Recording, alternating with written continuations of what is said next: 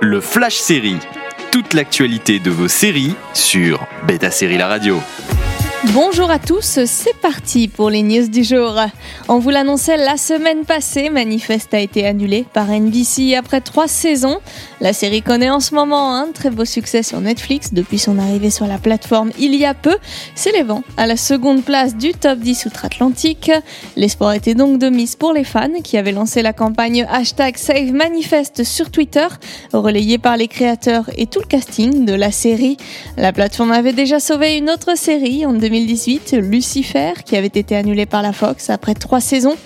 Mais selon le site Deadline, les discussions en cours pour donner une nouvelle vie à Manifest sur Netflix n'ont pas abouti.